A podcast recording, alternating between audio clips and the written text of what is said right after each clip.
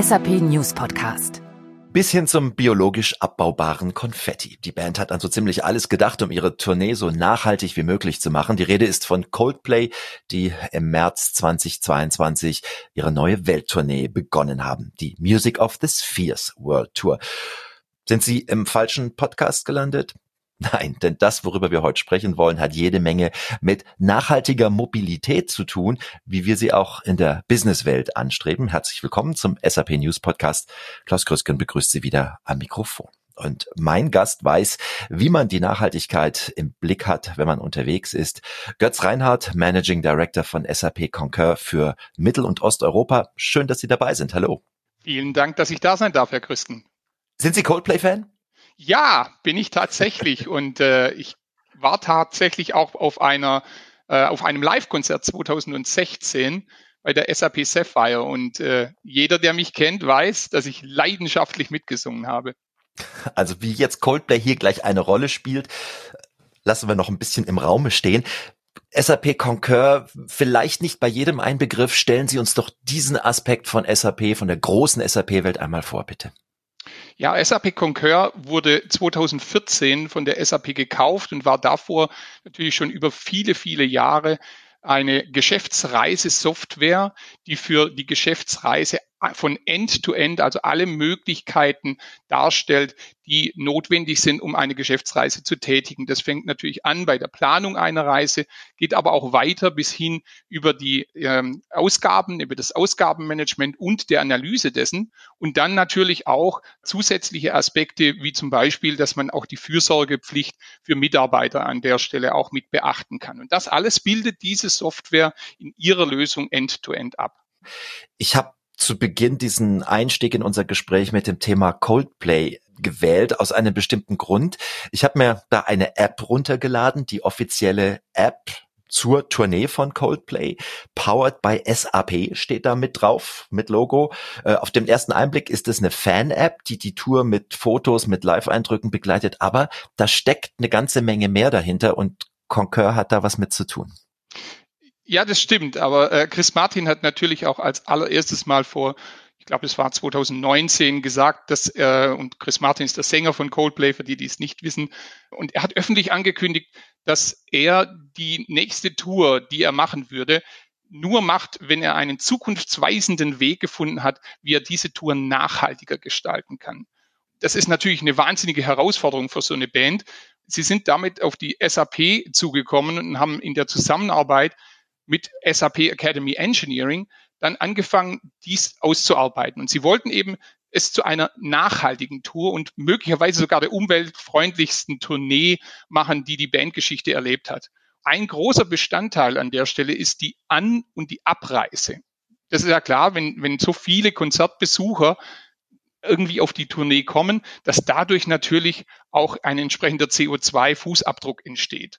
Und, also die äh, An- und Abreise der Fans, ganz konkret. An- und Abreise der Fans, klar. Deshalb äh, ist natürlich das ein ganz, ganz großer Bestandteil. Und äh, ja, dann sind sie natürlich zur SAP gekommen und haben gefragt, Mensch, habt ihr da Lösungen? Das hat die SAP Academy Engineering aufgenommen und hat gesagt, wir können da mit euch was gemeinsam machen. Daraus ist diese App entstanden, die jetzt den Fans hilft, äh, den Konzertbesuch nachhaltiger zu gestalten und den CO2-Fußabdruck zu reduzieren. Die App unterstützt sozusagen all das, was die Anreise und die Möglichkeiten zur Anreise bietet und bietet dann auch noch Ideen wie zum Beispiel Incentivierungen an. Und die kann bis dahin gehen, dass Fanartikel reduziert erworben werden können und dass damit natürlich dann auch ja ein gewisser Anreiz entsteht. Also da kommen Spaß und Nachhaltigkeit zusammen. Wie bringen wir das jetzt in die Geschäftswelt? Wie bringen wir das zu, zu, zu, zum Business rüber? Naja, ich meine, Reisen gehört ja zum Business. Also äh, jeder, der ein Business hat, weiß, dass in gewisser Art und Weise gereist wird. Egal, ob es jetzt für Kundenbesuche oder für Serviceleistungen oder auf Events oder was auch immer der, der Grund dafür ist, aber es wird gereist. Und damit hat natürlich auch jede Person einen Einfluss darauf, wie der jeweilige CO2-Fußabdruck aussieht. Das Entscheidende ist natürlich, dass das Ganze messbar gemacht wird und dass sich dadurch natürlich auch Optimierungsmaßnahmen ergeben, die dann die Möglichkeit schaffen, auch das Reiseverhalten anzupassen oder gar langfristig und nachhaltig zu verändern. Denn wir wissen, dass äh, die Dienstreise, also die Geschäftsreise, circa 20 Prozent der Emission, der Gesamtemission machen die Dienstreisen aus. Und das ist ja ein signifikanter Anteil, den man an der Stelle dann auch wirklich betrachten und hinterfragen muss und möglicherweise auch anpassen. Dienstreise, ähm, was umfasst das alles? Geht das da schon um, um den Weg zur Arbeit auch? Ja, also es ist ein super Punkt, denn jeder denkt so noch sofort an die Long Distance Flights. Und. Äh, um das geht's gar nicht. Also es geht wirklich um jede einzelne Bestandteil einer Reise und der Weg zur Arbeit, äh, das ist ein super Punkt. Da fängt das an. Also das heißt, wie bewege ich mich denn überhaupt? Welche Verkehrsmittel nutze ich an der Stelle, um überhaupt mich von A nach B zu bewegen? Und diese Überlegungen, auch ich sage jetzt mal nicht als Person selbst, sondern auch als Unternehmen muss man natürlich überdenken und muss man auch Angebote schaffen. Denn die Unternehmen heute, das heißt mal früher in der Vergangenheit war der Dienstwagen sehr interessant. Heute wollen die Leute anders reisen. Sie wollen versuchen, andere Dinge in ihre Preise mit einzubeziehen. Egal, ob es jetzt ein E-Roller ist oder das Fahrrad, das da gebucht wird oder auch die öffentlichen Verkehrsmittel, die natürlich einen ganz anderen äh, CO2-Fußabdruck hinterlassen als das das Auto oder das Flugzeug macht. Also den Mix der Mobilität schauen wir heute ganz anders an, als das, äh, sagen wir, vor, vor 10, 15 Jahren der Fall war. SAP ist ja immer auch ja, der eigene Kunde, kann man sagen. Gibt es ein paar Beispiele aus dem Hause SAP, wo man diese Faktoren ganz gut aufzeigen kann? Also schon angefangen beim Weg zur Arbeit. Ja, also SAP setzt natürlich selbst auch die Lösungen ein und wir versuchen immer wieder eben alles zu überdenken, um in der Lage zu sein, die jeweilige Lösung auch tatsächlich sinnvoll in das Gesamtpaket der Nachhaltigkeit einzusetzen. Äh, der SAP hat sich ein wahnsinnig ambitioniertes Ziel gesetzt, bis 2030 tatsächlich in der gesamten Value Chain klimaneutral zu sein. Und das bedeutet natürlich, dass da sehr, sehr viel überdacht werden muss. Und ich gebe einfach mal ein Beispiel, das das gut darstellt. Die SAP hat äh, in Berlin an dem Standort ein Mobilitätsbudget eingeführt, um den Dienstwagen an der Stelle als nicht das zentrale oder der zentrale Bestandteil der Nachhaltigkeit zu sehen, sondern alle Möglichkeiten zu eröffnen. Das bedeutet, es geht um ein Budget, dass der Mitarbeiter oder die Mitarbeiterin selbst verwenden kann, um ihre Entscheidung zu treffen, gehe ich heute mit den öffentlichen Verkehrsmitteln, nehme ich diese Reise mit einem eher nachhaltigeren äh, Verkehrsmittel an oder fahre ich mit dem Dienstwagen oder nehme ich mir einen Mietwagen. Also damit man wirklich an der Stelle Flexibilität umsetzt und in der Lage ist, dadurch natürlich auch nachhaltiger zu arbeiten also ein Budget, aus dem ich schöpfen kann. Das Thema Status beim Dienstwagen, das war ja früher mal sehr wichtig. Das interessiert heute keinen mehr? Doch, natürlich. Also der Dienstwagen interessiert immer noch und wird auch weiterhin Bestandteil sein. Ich glaube, es geht darum, dass die Mobilität, und das ist auch eines der Trends, die wir erkennen, dass die Mobilität viel, viel weitreichender wird dass es nicht nur der Dienstwagen ist, den man angeboten bekommt, sondern man bekommt vielleicht das Jobfahrrad angeboten oder ein, ein Jobticket für die öffentlichen Verkehrsmittel oder man bekommt andere Modelle, dass man auch sogar zum Beispiel bei Mietwagen unterschiedlicher Art auswählen kann. Ich glaube, dass man wirklich sieht, dass die Trends weg von der reinen Kostenbetrachtung hin zu anderen Feldern gehen, also Produktivität, Nachhaltigkeit, Flexibilität und Mobilität, dass das einen viel, viel größeren Aspekt darstellt als die reine Benefit-Diskussion, die man in der Vergangenheit hat. Ist jetzt da mein Mobiltelefon äh, mit drin oder auch äh, der Dienstwagen? Lassen Sie uns damit nochmal zur klassischen Geschäftsreise kommen. Äh, welche Rolle spielt die heutzutage noch nach Covid? Wir haben gelernt, wir machen Online-Konferenzen.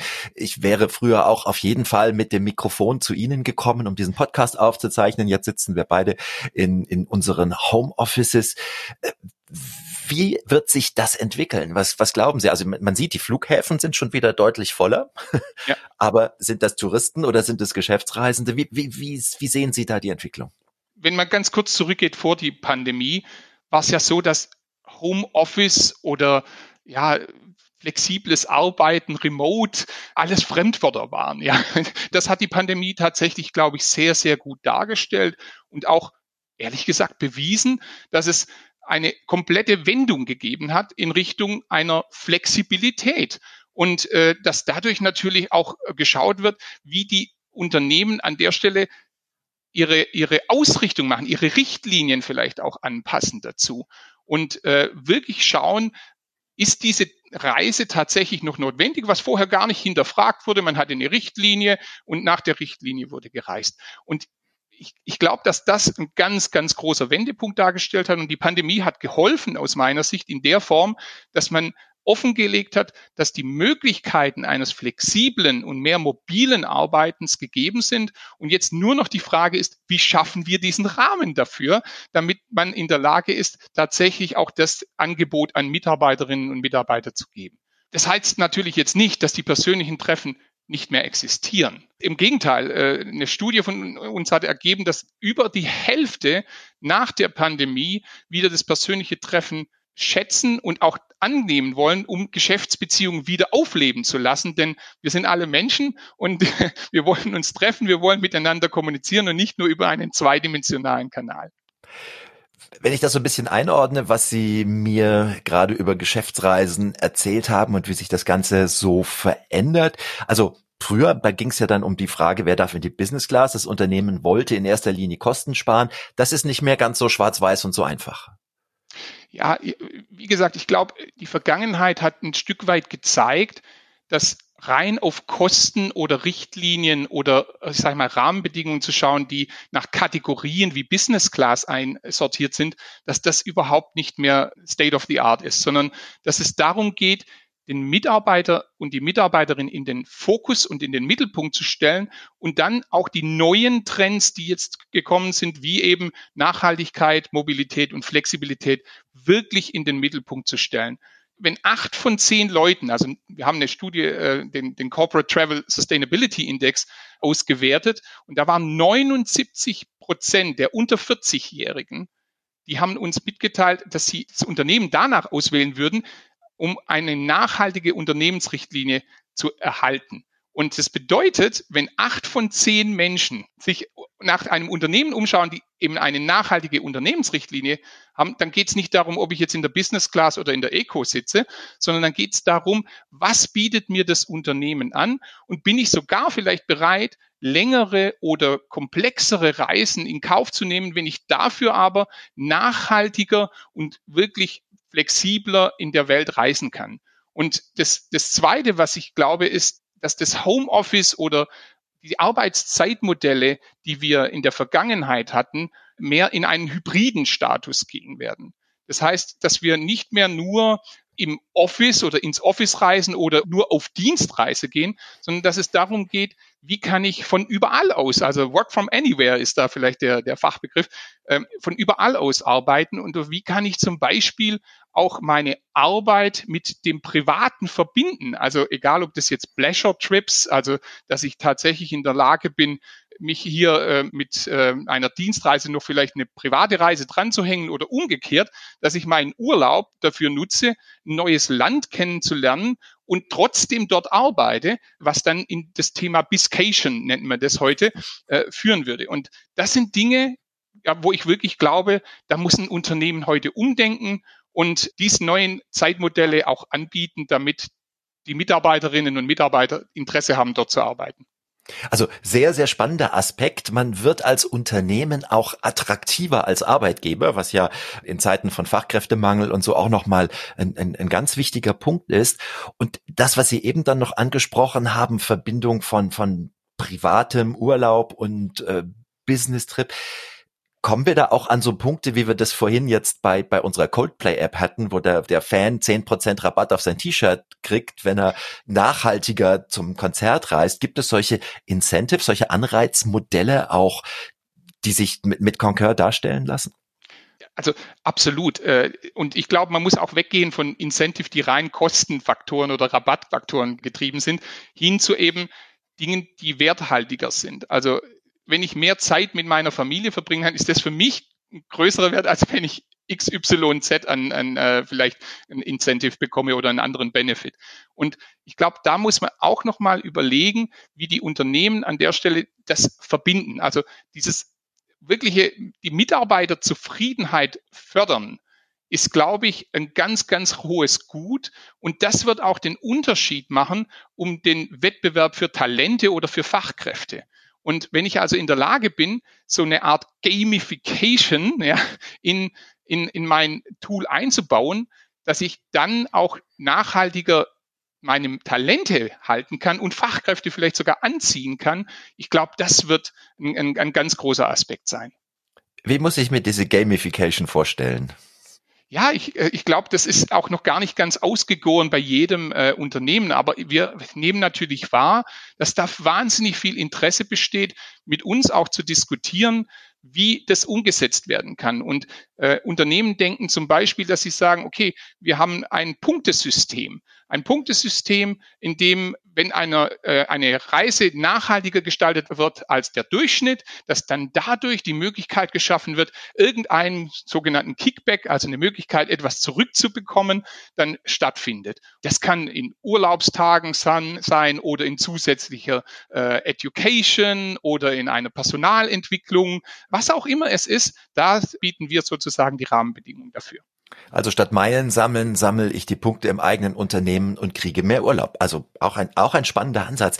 Äh, trotzdem, Kosten sind nicht so ganz außer Acht zu lassen, immer noch ein wichtiges Thema. Vielleicht gehen wir kurz mal auf so ein paar Basics ein, die Concur da äh, hilft, um Unternehmen, die sagen, ja, Nachhaltigkeit wollen wir auch, aber Kosten stehen dann doch immer noch im Vordergrund. Und, und das wird sich auch nicht ändern. Also in, dadurch, dass wir jetzt neue Trends haben, wird sich trotzdem nicht ändern, dass jedes Unternehmen natürlich profitabel und äh, kostenorientiert arbeiten muss. Aber da kommen unsere intelligenten digitalen Lösungen auch zum Einsatz. Das heißt, wenn wir über das Ausgabenmanagement sprechen, dann geht es darum, auf der einen Seite, wo Richtlinien bestehen, auch diese Richtlinien einzuhalten und da natürlich auch eine Art Abgleich zu schaffen. Wir machen das mit unserer Intelligence-Lösung, also einer analytischen äh, Software, die immer wieder prüft, okay, wo steht sozusagen das Ganze gegenüber einem Budget und wo sind eigentlich auch die Kostentreiber. Und damit hat man die Möglichkeit, auf der einen Seite Transparenz zu schaffen, aber auf der anderen Seite öffnet man natürlich die, die Chance für das Unternehmen, auch Dinge nachzuverhandeln. Ich sage ein Beispiel, wenn ich natürlich feststelle, ständig äh, gehen meine Mitarbeiter in ein bestimmtes Hotel oder in eine, nehmen ein bestimmtes Verkehrsmittel, dann kann ich da schauen, ob ich entweder Rahmenverträge bereits mit diesen vereinbart habe oder ob ich an der Stelle tatsächlich andere Lösungen anbiete. Auch dazu ein kurzes Beispiel. Wenn ich in, in London ankomme, dann bekomme ich von meiner Lösung über das äh, Trip-It-System eine Information, wo drauf steht, äh, lieber Götz, äh, bitte benutze nicht äh, die Yellow Cap oder was auch immer dort äh, vor, vorhanden ist, sondern nimm bitte dieses oder jenes Verkehrsmittel, weil es günstiger ist und auf deiner Reise sozusagen trotzdem zum Ziel führt. Und dann kann ich als Mitarbeiter entscheiden, nehme ich das an, mache ich das, setze ich das um, aber ich habe zumindest die Transparenz, wie mein Verhalten sich auf Kosten auswirkt. Und das war in der Vergangenheit nicht der Fall. Und da lassen sich dann natürlich auch Nachhaltigkeitsaspekte andocken. Wie sehr fallen Geschäftsreisen eigentlich ins Gewicht bei der, bei der Ökobilanz eines Unternehmens? Ja, das ist natürlich sehr unterschiedlich, weil es auch immer davon abhängt, was für ein Unternehmen bin ich. Und ja. äh, ich, ich, ich sage es mal generell, oder ich versuche mal generell den Rahmen zu spannen, wenngleich ich natürlich jetzt nicht alle Zahlen äh, im Kopf habe. Aber man kann so generell sagen, dass, und das hat auch der VDR, also der Verband der deutschen Reiseunternehmen, äh, mal ausgebracht, dass circa 40 Prozent der Emissionen einer durchschnittlichen Geschäftsreise auf den Flugverkehr sich auswirken. Und 21 Prozent davon sind dann in der Kategorie Unterkunft. Also das sind so grobe Rahmendaten. Man hat schon einen signifikanten Anteil, aber man muss natürlich ganz genau wissen, in welchem Unternehmen befinde ich mich. Bin ich jetzt ein serviceorientiertes Unternehmen äh, oder ein Consulting-Unternehmen, wo Reisen logischerweise einen großen Anteil ausmachen, dann kann das natürlich hochgehen bis teilweise zu 90 Prozent. Wenn ich jetzt ein produzierendes Unternehmen bin, dann sieht die Situation unter Umständen anders aus. Aber das ist natürlich die zentrale Frage für den CO2-Fußabdruck und ob ich in der Lage bin, diese auch zu messen, nachhaltig zu analysieren und dann auch Stellschrauben einzusetzen, die das Ganze auch äh, ja ein Stück weit messbar und äh, adjustierbar machen. Sie sind gut im Kontakt mit Ihren Kunden. Inwieweit gibt es denn schon Nachhaltigkeitsvorgaben für Reisen in Unternehmen? Ist das etwas, was so gerade im Anfang ist, was sich schon relativ weit ausbreitet? Wir haben gehört, Mitarbeiter finden das klasse. Wie, wie sieht's mit den Vorgaben aus? Ja, ich glaube, Vorgaben gibt es schon genug, aber ob sie nachhaltige beinhalten, da ist es tatsächlich ein, ein, kleiner Unterschied. Was wir jetzt gerade wahrnehmen, ist, dass die Anforderungen der Mitarbeiterinnen und Mitarbeiter an die Unternehmen größer werden. Und dass dadurch natürlich die Nachhaltigkeitsaspekte, die ein Unternehmen umsetzen muss, auch sich verändern. Äh, was wir ganz konkret mitbekommen haben, ist, dass äh, Firmen wie zum Beispiel EY oder Deloitte ganz konkrete äh, Planungen oder Zielsetzungen sich ähm, auf, auf ihre Agenda geschrieben haben. Und äh, ein Beispiel dafür ist, dass EY circa 35 Prozent ihrer Emissionen auf Geschäftsreisen reduzieren will bis 2025. Ich meine, das ist gerade mal in drei Jahren. Also das heißt, da ist, muss ein massiver Wandel stattfinden und das wird dadurch natürlich auch dann getrieben, weil wenn das irgendwo steht, dann ist natürlich die Situation auch, dass es nachverfolgt wird, dass Nachfragen entstehen und dass vielleicht auch auf äh, ja, Jahreshauptversammlungen, was auch immer, dann diese Fragen angebracht werden. Und dann muss das Unternehmen auch handeln und muss schauen, wie es in der Lage ist, diese Ideen dann umzusetzen in ihrem Unternehmen. Und Deloitte hat sogar mitgeteilt, dass sie die gesamten Emissionen der Mitarbeiter halbieren möchte. Also das, das führt tatsächlich dazu, dass diese Aspekte auch mit den Vorgaben dann in Verbindung gebracht werden und damit natürlich auch Ideen wie zum Beispiel die Elektromobilität oder ja Lösungen, wie kann ich zum Beispiel meinen Mitarbeiterinnen und Mitarbeitern helfen, dass sie da in der Lage sind. Und ein Beispiel dazu kann, kann sein, dass ich den Ladestrom auch logisch und digital und intelligent abrechnen lasse. Denn nicht jeder hat ja zu Hause sofort eine Wallbox-Möglichkeit äh, oder eine Lademöglichkeit. Und für die, die es nicht haben, für die brauche ich ja auch Lösungen, dass sie ihr Elektromobil, das ich vielleicht jetzt vorschreibe als Unternehmen, dann umsetzen kann. Und dafür gibt es auch wieder in SAP Concur logischerweise E-Mobility-Lösungen, die diese Abrechnungsmöglichkeiten auch darstellen und dann helfen den Unternehmen, ihre Ziele umzusetzen. Wie sieht's denn da konkret mit der Nachfrage aus? Werden Ihnen die Türen eingerannt mit Nachfrage nach nachhaltigen Mobilitätslösungen? Ist das schon so? Also ich würde mich wahnsinnig freuen, wenn mir die Türen eingerannt wären. Aber es ist tatsächlich äh, so, dass das äh, Interesse extrem gestiegen ist. Und jetzt nicht nur dadurch, dass es in einem größeren, vielleicht auch, auch globaleren Kontext gesehen wird, sondern auch, dass einfach jedes einzelne Kundengespräch mehr oder weniger diese drei Themen, also Mobilität, Flexibilität und Nachhaltigkeit beinhalten. Und äh, in gewisser Weise hilft natürlich auch das SAP-Logo, dadurch, dass wir eine gewisse Reichweite haben, dass äh, ein sehr, sehr hohes Interesse da ist, das mit einem Softwareanbieter wirklich zu diskutieren. Denn letztendlich, ich nehme wahr, dass die Unternehmen alle was machen wollen. Die Frage ist, wie? Ja, und wo fange ich an? Und wie kann ich es umsetzen? Und diese Gespräche, die finden tatsächlich sehr, sehr, sehr häufig statt.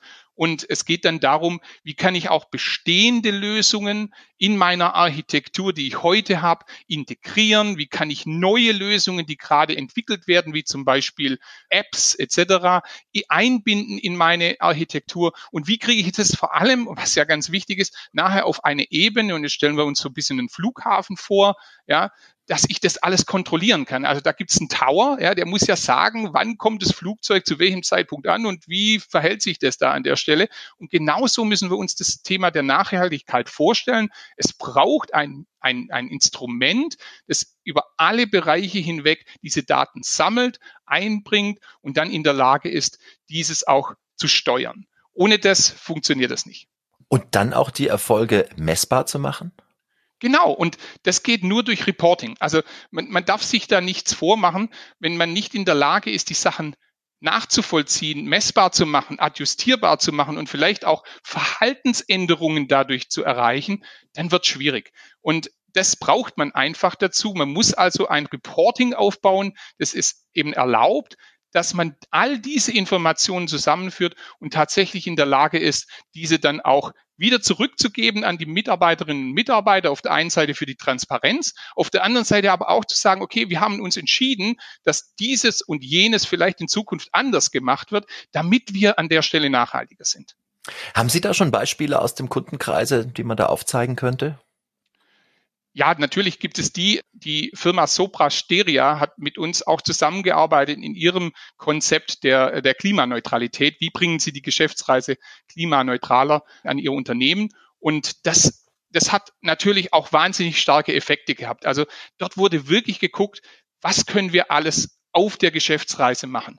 Wo haben wir Chancen, Dinge, und das ging wirklich bis in Details hinein. Äh, wie kann ich es schaffen, Papier äh, weniger äh, zu nutzen oder vielleicht auch Prozesse von einem manuellen äh, Prozess in einen digitalen Prozess hineinzubringen.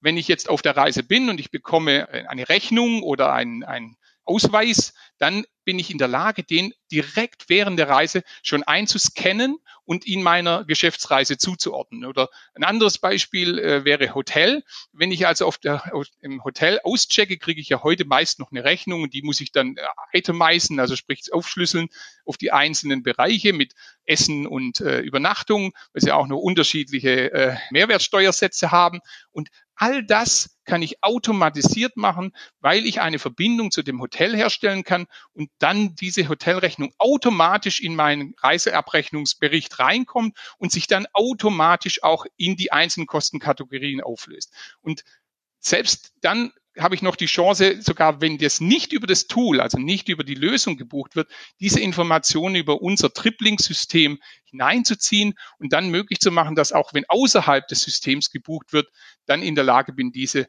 äh, umzusetzen. Und das hat äh, Sopra Steria gemacht und hat massiv dadurch natürlich auch ihre Ziele erreicht und äh, auch die Klimaneutralität dadurch kommuniziert. Kann man sagen, dass es ein, ein, ein gutes, ein typisches Beispiel, wie man als Unternehmen auch den Anfang machen kann, wenn man diesen Weg beschreiten möchte und muss heutzutage.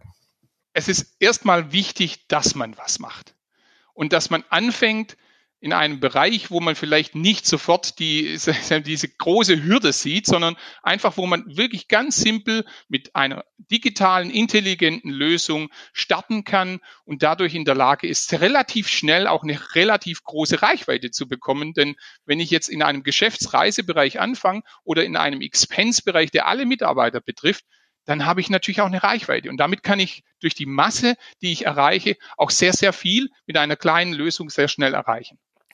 Da wir ja zu Beginn auch den Weg zur Arbeit schon mit angesprochen hatten, kann man sagen, es betrifft eigentlich im Unternehmen jede Menge der verschiedensten Rollen, der verschiedensten Menschenmobilität, Nachhaltigkeit lässt sich im Unternehmen ja aus den unterschiedlichsten Blickwinkeln betrachten. Ja, nicht nur aus den unterschiedlichsten Blickwinkeln, sondern natürlich auch dass alle beteiligt sein müssen. Also ich kann das nicht sagen, okay, das ist jetzt nur dem Travel Manager sein Problem, weil es die Geschäftsreise betrifft. Nein, ich muss ja auch schauen, dass alle anderen Bereiche in der Lage sind, das mitzutragen und da auch die Unterstützung zu geben. Egal, ob es jetzt HR-Verantwortliche sind, Finanzabteilungen, IT, Führungskräfte. Vielleicht müssten Richtlinien angepasst werden. Äh, vielleicht muss an der Stelle auch die, die, die Fürsorgepflicht mit einbezogen werden. Wie kann ich das Ganze steuern?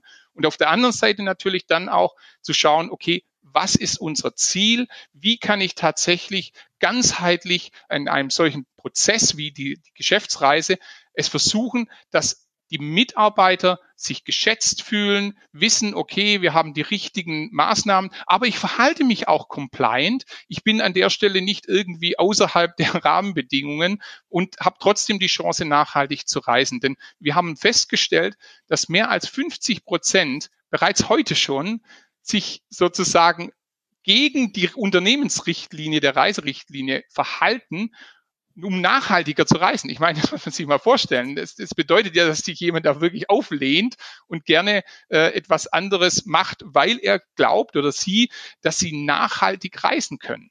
Und das ist auch ein Punkt. Ich glaube, da muss sich auch wahnsinnig viel verändern. Dass, und, und wir sehen, dass sehr, sehr visionäre Unternehmen die Eigenverantwortlichkeit an ihre Mitarbeiterinnen und Mitarbeiter zurückgeben und dadurch das Nachhaltigkeitsbewusstsein stärken, um dann auch wirklich eine nachhaltige und langfristige Veränderung herbeizuführen. Natürlich gehören Schulungen, äh, Best Practices, äh, Austausch regelmäßig auch mit den, mit den äh, Mitarbeiterinnen und Mitarbeitern auch dazu. Also gar nicht unbedingt darauf warten, bis von Top-Down mal Vorgaben kommen und irgendetwas angestoßen wird. Ich kann als Mitarbeiter oder als Mitarbeiterin im Unternehmen in Sachen Nachhaltigkeit auf jeden Fall auch selber was tun. Ich würde jetzt da einen Slogan nehmen, der, der gar nicht von mir kommt. Also ich glaube, just do it, äh, ganz einfach mal irgendwas anfangen. Das würde ich äh, in den Vordergrund stellen. Ich, ich glaube, zu warten, bis irgendetwas passiert, ist der falsche Aspekt. Und Unternehmen und Mitarbeiterinnen und Mitarbeiter können eine Sache ganz einfach tun, nämlich digitale, intelligente Lösungen und Anwendungen einfordern. Ich glaube, jeder von uns weiß selbst durch die eigenen Reisen und auch durch die privaten Reisen, die man gemacht hat, es gibt wahnsinnig viel tolle Systeme und Möglichkeiten zu nutzen. Egal, ob es jetzt Fortbewegung ist wie Uber oder, oder Free Now oder verschiedenste anderen Anbieter. Äh, es sind ganz, ganz einfache Möglichkeiten, die man nehmen kann, anwenden kann und sagen kann, ich möchte zukünftig nicht mehr nur mit einem Diesel- oder äh, benzingetriebenen Fahrzeug von A nach B gebracht werden, sondern ich möchte gerne ein elektrisch oder ein wasserstoffangetriebenes haben. Und wenn das die Mitarbeiterinnen und Mitarbeiter einfordern, dann wird das Unternehmen auch was tun. Auf der anderen Seite glaube ich, dass die Unternehmen viel, viel stärker unterstützen müssen, genau diese Lösungen dem Mitarbeiter und der Mitarbeiterin zur Verfügung zu stellen. Denn nur dadurch haben sie dann auch die Möglichkeit, dass sie Rahmenbedingungen schaffen, die dann genutzt werden, die sie analysieren können, die sie messbar machen können und dann in der Lage sind, diese auch auf ihre Unternehmensziele anzuwenden. Sie haben gerade Just Do It erwähnt auf Turnschuhen zur Arbeit zu kommen, ist ja auch ein durchaus nachhaltiger Und, und extrem nachhaltig. Zurück zum Anfang, Herr Reinhardt. Coldplay, wir hatten über die Band und ihr Engagement gesprochen. Gibt es noch andere aus dem Entertainment, die sagen, wir wollen da auch sowas, wir brauchen da eure Unterstützung? Oh, das ist eine super Frage, die kann ich gar nicht richtig beantworten, ehrlich gesagt. ähm, ich muss mal gerade kurz überlegen. Ähm, ich glaube nicht, aber ich, ich glaube, wenn so eine, so eine Weltgröße wie Coldplay startet, dann werden die anderen Branchengrößen sicher auch nachziehen. Und so ist es ja auch im Business, ja, wenn man den Lighthouse-Kunden als, als Referenz hat, dann werden auch andere Kunden sozusagen begeistert. Und ich denke, dass das schon einen Effekt hat. Dennoch sehe ich äh, eine starke Vorwärtsbewegung wie ich es bei EY, Deloitte und anderen, die ich ja erwähnt habe, äh, gesehen habe, die alle in diese Richtung gehen wollen und die dann vielleicht sogar von so einem Effekt, wie Coldplay es jetzt erzielt, auch den Nutzen daraus äh, ziehen wollen. Aber es stimmt nicht zuversichtlich für die Zukunft. Ich bin sehr sicher, dass wir da noch viel, viel mehr erleben werden, als wir heute auf dem Zettel haben. Nachhaltig mobil sein auf dem Weg zur Arbeit oder auf dem Business-Trip. Jede Menge spannende Aspekte, die Sie uns da aufgezeigt haben. Götz Reinhardt, Managing Director von SAP Concur für Mittel- und Osteuropa. Vielen Dank. Wer mehr erfahren will, der wendet sich wohin? An die SAP Concur oder die SAP direkt? Wunderbar. Klaus Krüsken sagt Dankeschön fürs Zuhören. Schon bald finden Sie den nächsten SAP News Podcast überall, wo es Podcasts gibt. Und nochmal ganz herzlichen Dank an Götz Reinhardt. Danke. Vielen Dank, Herr Krüsken.